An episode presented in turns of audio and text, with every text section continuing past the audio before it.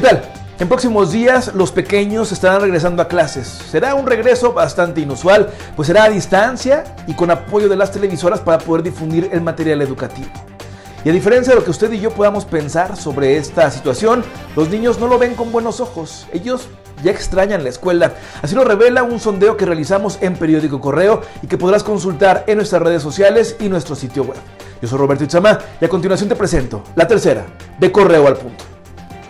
La Secretaría de la Defensa Nacional informó a través de un comunicado de prensa que durante el pasado mes de julio se localizaron 22 tomas clandestinas que ya fueron selladas por personal de Pemex. Además, se aseguraron 12 contenedores y se recuperaron 48.980 litros de combustible. En el documento también se detalló que por diversos motivos federales, la Sedena detuvo a 198 personas que fueron puestas a disposición de las autoridades federales. La captura de El Marro influyó en la disminución de los homicidios dolosos en Guanajuato, sobre todo en la zona Laja Bajío.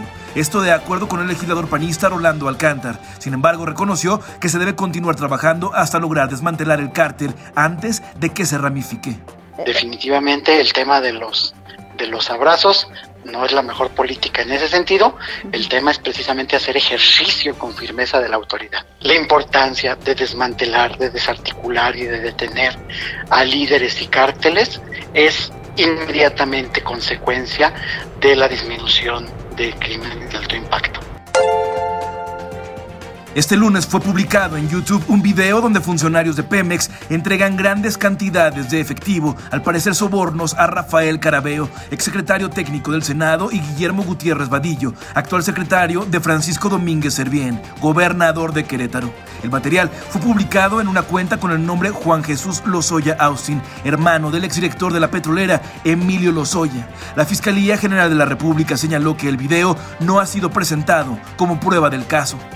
De los 29 aseadores de calzado que trabajaban en el jardín principal de Salamanca, solo 5 permanecen activos. Sin embargo, algunos forman parte de los grupos vulnerables ante la pandemia de COVID-19 y otros incursionaron en otras actividades para obtener ingresos. Cuando las autoridades limitaron los espacios públicos para evitar contagios, los boleros se mudaron a los andadores, donde hay más de 20 módulos abandonados. Ante esta crisis, esperan que pronto se restablezcan las actividades habituales para volver a su trabajo.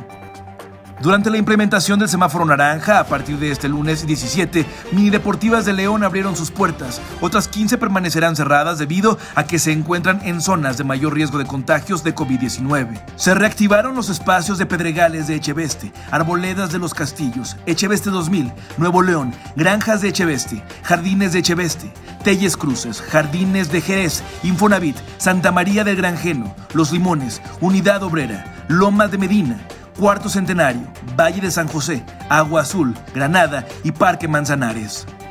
Hasta aquí la información por el momento. Te invito a que permanezcas atento y atenta a nuestras redes sociales y también a nuestro sitio web www.periodicocorreo.com.mx. El día de mañana, a primera hora, recuerda adquirir la edición impresa de tu periódico Correo.